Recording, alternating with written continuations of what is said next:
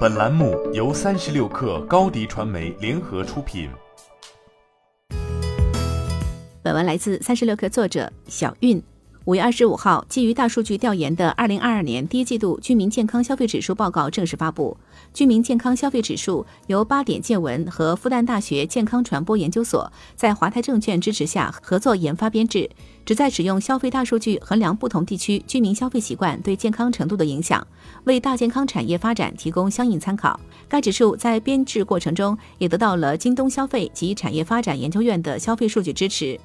报告显示，和今年三月首次发布的二零二一年居民健康消费指数相比，二零二二年第一季度各地居民健康消费指数整体水平有所提高。报告分析认为，除了农历春节因素外，全国新冠疫情防控在一季度取得阶段性进展，也使得居民收入稳步提高，消费需求持续释放。另一方面，疫情期间，消费者对自己的健康状况更加关注，健康类产品的搜索量、购买量显著增长。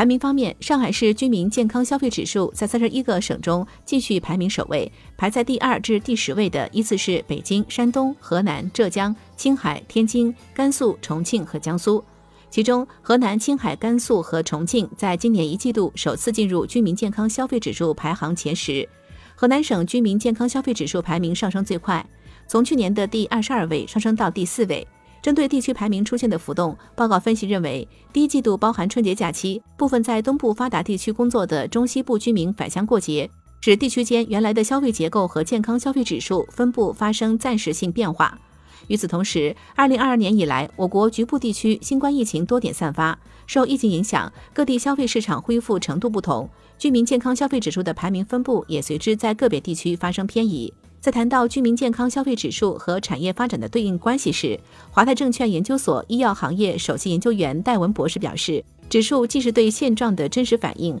也会提示后续发展的机会。以今年这一轮疫情为例，不管是从指数还是真实的市场变化来看，消费的热点都在从最基础的物质生活保障向更高阶的健康需求演变，比如家用医疗器械、保健品等，都是下半年值得关注的领域。在现有的测算体系中，居民健康消费指数囊括了反映居民膳食摄入、身体活动、吸烟饮酒行为的两百多种商品。中国人民大学 EMBA 医疗健康产业协会会长王东元认为，居民健康消费指数已经搭建了一个非常科学的基础模型。未来如果能够加入养老、护理、康复等医疗服务消费的类目，会对政府推动大健康领域的发展起到核心的驱动作用。